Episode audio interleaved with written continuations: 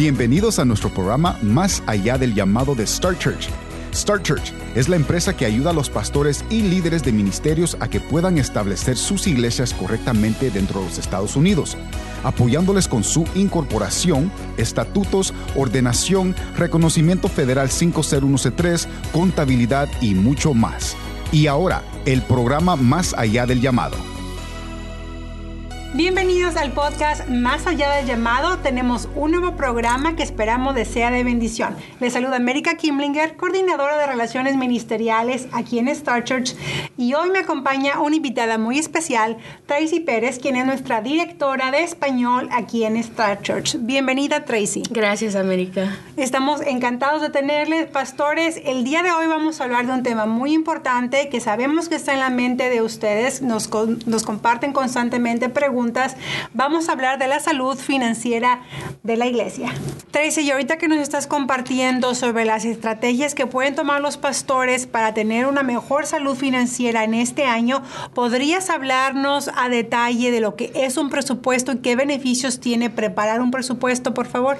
Sí, por supuesto. Un presupuesto es importante porque es un paso que alguien puede tomar para evaluar qué pasó en el año anterior y cómo mejorar. es una herramienta que se utiliza para ser proactivos y poder ver cómo pueden mejorar en el nuevo año.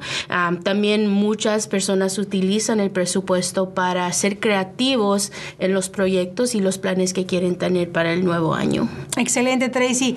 Eh, en tu opinión y en lo que hemos escuchado de los pastores, cuándo es el momento adecuado para hacer un presupuesto y si ahorita que estamos arrancando este nuevo año, si es un buen momento, si no se ha elaborado el presupuesto de 20 años, si aún pueden hacerlo para este año en curso. Por supuesto, típicamente el presupuesto se empieza a crear en enero y eh, la razón por eso es porque muchas organizaciones están terminando la contabilidad del año anterior. Esta contabilidad les va a ayudar a poder crear una guía de cómo quieren establecer su presupuesto. Entonces, aunque no lo hayan hecho aún, todavía tienen tiempo para crear este presupuesto, a presentarlo y asegurar que puedan votar en el presupuesto para el nuevo año. Ok, excelente. Eh, ¿Qué componentes normalmente lleva un presupuesto, Tracy? Yo sé que lleva ingresos, lleva una referencia de gastos. ¿Qué nos podrías decir sobre lo que lleva, eh, la información financiera que lleva el presupuesto? Buena pregunta. Un presupuesto típicamente, como mencionaste, lleva un ingresos.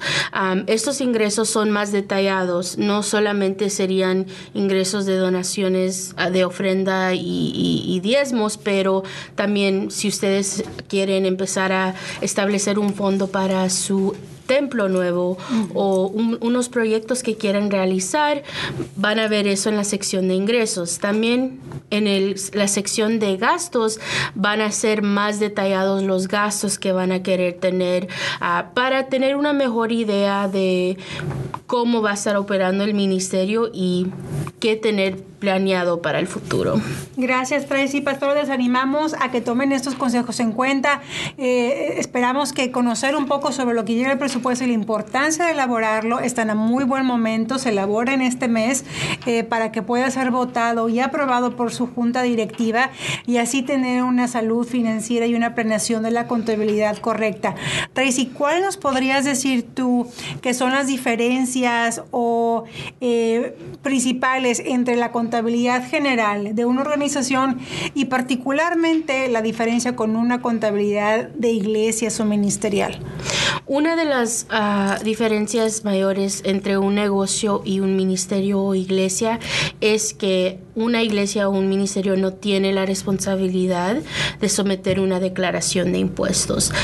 eso es decir que al fin del año ciertas organizaciones sí van a reportar, pero no hay un proceso de declarar impuestos para iglesias y ministerios. Entonces, lo que esto significa es que una organización ah, que no es una organización sin fines de lucro tiene esa responsabilidad.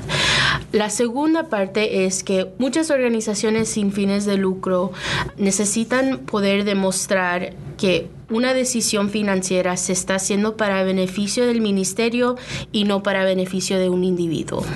Excelente. Pastores, tengamos mucho esto en cuenta, conflicto de intereses y de la importancia de tenerlo en cuenta a la hora de tomar decisiones financieras, que bueno, estamos nosotros eh, esperando poder servirles y guiarles en el proceso para que sepan que están cumpliendo con los requisitos necesarios para las iglesias y ministerios.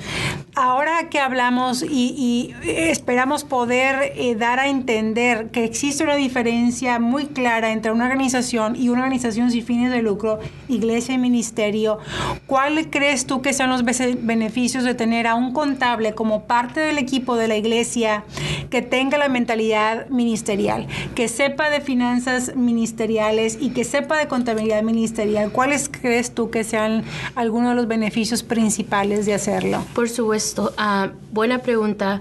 Una de, una de las cosas que hemos visto trabajando con muchos líderes es que a veces hay falta de conocimiento por, uh, por ser tantas las reglas, ¿verdad? Las reglas detalladas y muchos pastores han decidido contratar a un contable para poder asegurar que están haciendo todo dentro de cumplimiento federal.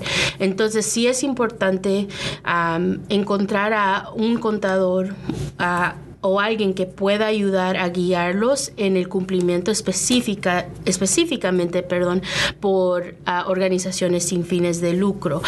sí hay diferencias, como mencioné, en el basis de efectivo a lo que es la contabilidad de un negocio. Entonces, tener un contable que tiene conocimiento en la área de organizaciones sin fines de lucro va a ser bien importante para llevar a cabo las finanzas ministeriales. Excelente, pastor. Esto es algo que escuchamos con mucha frecuencia. Sabemos que hay opciones eh, con, contadores públicos certificados y con otros servicios de, de contabilidad de llevar las finanzas. Sin embargo, cuando ustedes en su equipo cuentan con alguien que tiene la mentalidad, la experiencia y está al tanto de todas la normatividad y reglas que aplican para iglesias y ministerios hace una diferencia y un impacto en sus finanzas y en su organización, puesto que les guiarán de una mejor manera y de una manera más detallada. Eh, a veces sabemos que los contadores no conocen a detalle la reglamentación que aplica únicamente para iglesias y ministerios. Entonces, esperamos que esa información les sea de ayuda para que puedan comprender un poco a detalle sobre cómo tener una verdadera salud financiera para este nuevo año. Eh, y para terminar, ¿nos podrías dar algunos consejos para que los pastores tomen en cuenta para administrar y optimizar recursos? Por supuesto. Lo primero es asegurar que sí puedan crear su presupuesto. esto les va a ayudar a ustedes poder tener una imagen de lo que esperan tener ah, y también si ustedes ven que las finanzas no están ah, acordados con lo que está en el presupuesto, no se preocupen. Es una guía para poder mejor asegurar de que ustedes están utilizando los fondos en la mejor manera para la organización. Segundo, yo recomendaría que ustedes con su congregación tomen un tiempo para revisar las finanzas y evaluar dónde ustedes quieren ver más crecimiento o tal vez menos gastos en la organización. Utilicen su presupuesto para poder apoyarles a hacer estas decisiones. Y por último, crean un fondo de emergencia.